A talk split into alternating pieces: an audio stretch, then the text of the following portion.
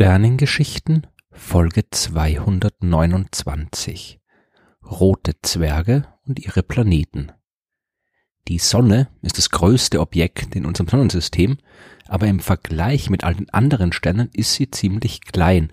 Sie ist ein gelber Zwergstern vom Typ G, wie die Spektralklasse, über die ich in Folge 132 mehr erzählt habe, äh, wie die offiziell genannt wird. Solche sonnenähnlichen Sterne sind allerdings relativ selten. Nur knapp mehr als sieben Prozent aller Sterne gehören dazu. Die noch massereicheren und heißeren blau- und weiß leuchtenden Sterne der Spektraltypen O, B und A, die sind noch seltener und machen zusammen nicht mal ein Prozent aller Sterne aus. Die meisten Sterne im Universum sind noch kleiner und kühler als unsere Sonne und von keiner Gruppe gibt's mehr als von den roten Zwergen. Mehr als drei Viertel der gesamten Sterne sind solche kosmischen Winzlinge und es ist daher mehr als angebracht, sich mit ihnen zu beschäftigen. Die Masse eines roten Zwergs beträgt maximal ungefähr 60 Prozent der Sonnenmasse, minimal ungefähr 7 Prozent.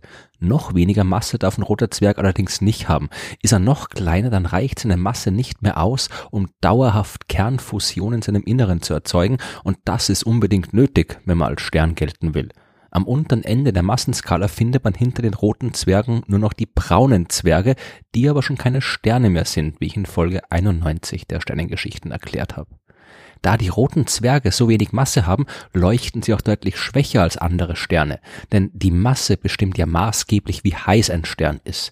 Die ganze Masse drückt mit ihrem Gewicht auf das Innere des Sterns und dieser Druck erzeugt hohe Temperaturen.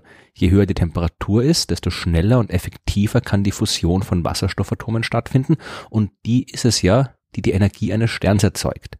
Massereiche Sterne sind daher enorm heiß und leuchten enorm hell, einige zehntausende Male heller als unsere Sonne. Die als relativ kleiner Stern bringt es immerhin noch auf etwa 13 Millionen Grad in ihrem Zentrum und ungefähr 6000 Grad an der Oberfläche. Ein roter Zwerg dagegen hat eine Oberflächentemperatur, die nur zwischen circa 2000 und 4000 Grad liegt und ein roter Zwerg leuchtet hundertmal schwächer als unsere Sonne. Deswegen kann man mit freiem Auge auch keinen einzigen roten Zwerg am Nachthimmel der Erde sehen und das, obwohl der sonnennächste Stern, Proxima Centauri, selbst ein roter Zwerg ist. Auch von den 17 anderen roten Zwergen, die man unter den 30 der, der Sonne am nächsten gelegenen Sternen findet, kann keiner mit freiem Auge beobachtet werden mit Teleskopen aber natürlich schon. Und dabei hat man in den letzten Jahren viele äußerst interessante Entdeckungen gemacht. Nicht nur was die Sterne selbst angeht, sondern auch über ihre Planeten. Denn für die Suche nach Planeten sind rote Zwerge ein gutes Ziel. Okay, die leuchten schwach, aber wenn sie nicht so weit weg sind, dann reichen die modernen Teleskope durchaus aus, um sie zu beobachten. Und so gut wie alle extrasolaren Planeten werden durch indirekte Methoden entdeckt. Das heißt, man kann sie nicht selbst im Teleskop beobachten, sondern nur die Auswirkungen, die ihre Anwesenheit auf die Sterne selbst hat. Ein Planet bringt mit seiner Gravitationskraft den Stern, den er umkreist, ein bisschen zum Wackeln, und wenn er von der Erde aus gesehen direkt vor dem Stern vorbeizieht, dann verdunkelt er das Licht ein bisschen.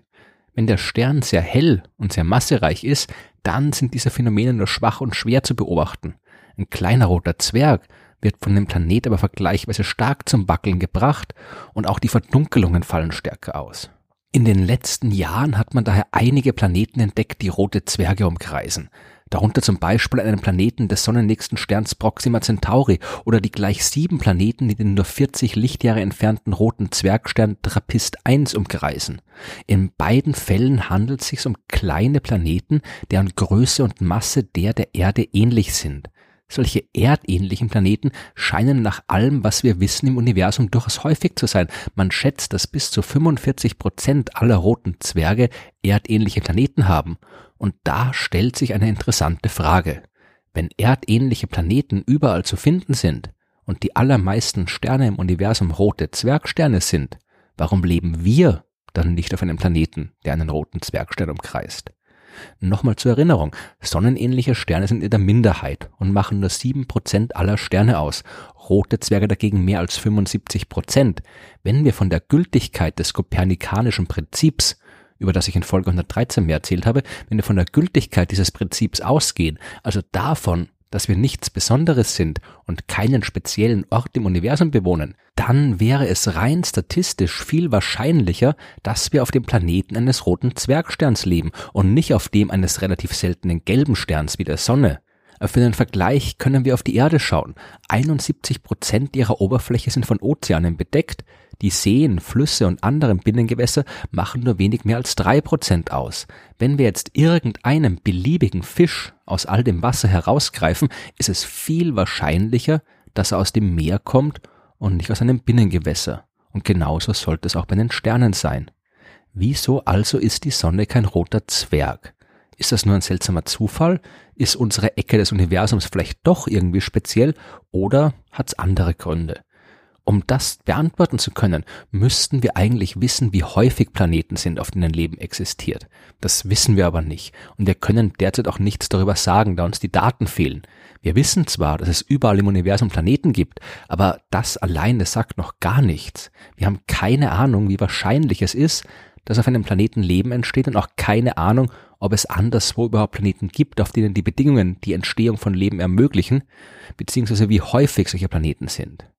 Die erdähnlichen Planeten, die man bisher bei anderen Sternen entdeckt hat, die sind nur insofern der Erde wirklich ähnlich, als dass sie ihr in Masse und Größe ähnlich sind. Über den ganzen Rest die Zusammensetzung der Atmosphäre, sofern es die dort überhaupt gibt, über die Temperaturen und all die anderen für die Entstehung von Leben wichtigen Parameter wissen wir nichts. Aber wir können zumindest auf wissenschaftlichen Grundlagen spekulieren. Und dann schaut's nicht mehr ganz so gut aus für die Planeten der roten Zwerge. Rote Zwerge sind, wie schon gesagt, sehr viel kühler als unsere Sonne. Damit auf einem Planeten Temperaturen herrschen, die die Entstehung von Leben, so wie wir es kennen, ermöglichen, muss der Planet dem Stern also sehr viel näher sein als unsere Erde der Sonne. Wenn der Abstand zwischen Planet und Stern schrumpft, werden aber auch die Gezeitenkräfte stärker. Bei uns auf der Erde wird der Hauptteil der Gezeiten durch den nahen Mond hervorgerufen. Aber selbst hier ist die Sonne für ungefähr ein Drittel der Stärke von Ebbe und Flut verantwortlich.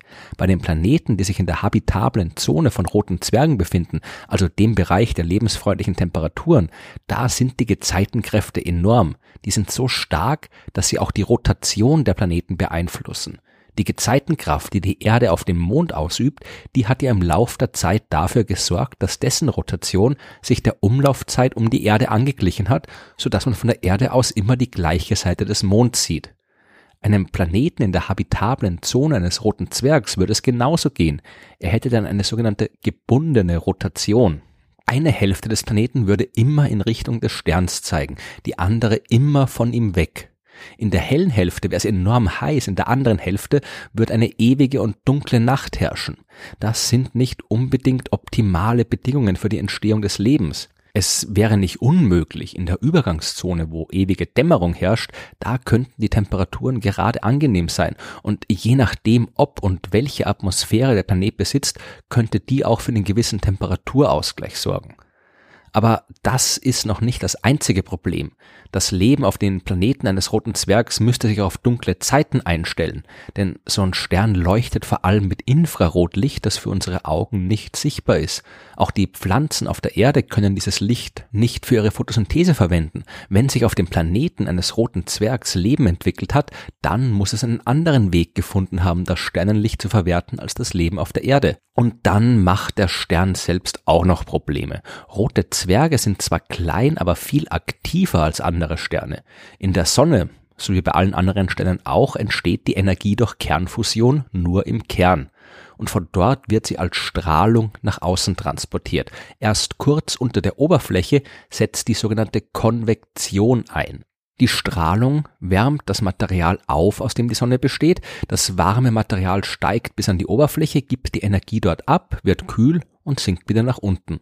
Bei sehr kleinen Sternen setzt die Konvektion aber schon viel früher ein und kleine rote Zwerge sind vermutlich sogar vollständig konvektiv.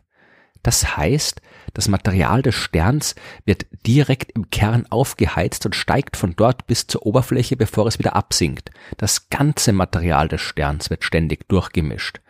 Die Bewegung des Gases in Sternen ist aber auch für deren magnetische Aktivität verantwortlich, wie ich in Folge 10 der Sternengeschichten erklärt habe. Bei den komplett konvektiven roten Zwergen kann sich so eine enorm starke Aktivität entwickeln. Während die Sonnenflecken bei unserer Sonne zum Beispiel nur einen kleinen Bruchteil ihrer Oberfläche bedecken, kann ein roter Zwerg Flecken haben, die ihn fast zur Hälfte bedecken und entsprechend stark sind dann auch die Sternstürme und Protuberanzen, die jede Menge Strahlung und Teilchen ins All schleudern. Die Planeten roter Zwerge sind also nicht nur sehr viel näher an ihren aktiven Sternen, sondern auch noch einer wesentlich stärkeren Aktivität ausgesetzt. Und diese sehr viel stärkere kosmische Strahlung könnte die Entwicklung des Lebens dort ebenfalls be- oder sogar verhindern. Der einzige Vorteil, den rote Zwerge ihrem Planeten bieten können, ist ihre lange Lebensdauer. Durch die starke Konvektion gelangt ständig Material aus ihren äußeren Schichten in den Kern, wo es als Brennstoff für die Kernfusion dienen kann. Und während die Sonne schon nach knapp 10 Milliarden Jahren aufhört zu leuchten, weil sie den ganzen Brennstoff im Kern verbraucht hat und von den äußeren Schichten nichts mehr nachkommt, können rote Zwerge viele hundert Milliarden oder gar Billionen Jahre lang leuchten. Das nützt dann aber auch nicht viel, wenn auf dem Planeten des roten Zwergs kein Leben existieren kann, weil die Bedingungen dort so mies sind. Rote Zwerge sind die häufigsten Sterne und sehr viele von ihnen haben Planeten. Dass wir auf der Erde trotzdem einen gelben Stern umkreisen, liegt aber vielleicht daran, dass all diese Planeten nicht geeignet für die Entwicklung von Leben sind. Das Universum wäre in dem Fall eine große, lebensfeindliche rote Wüste mit ein paar winzigen gelben Oasen, auf denen Leben existieren kann.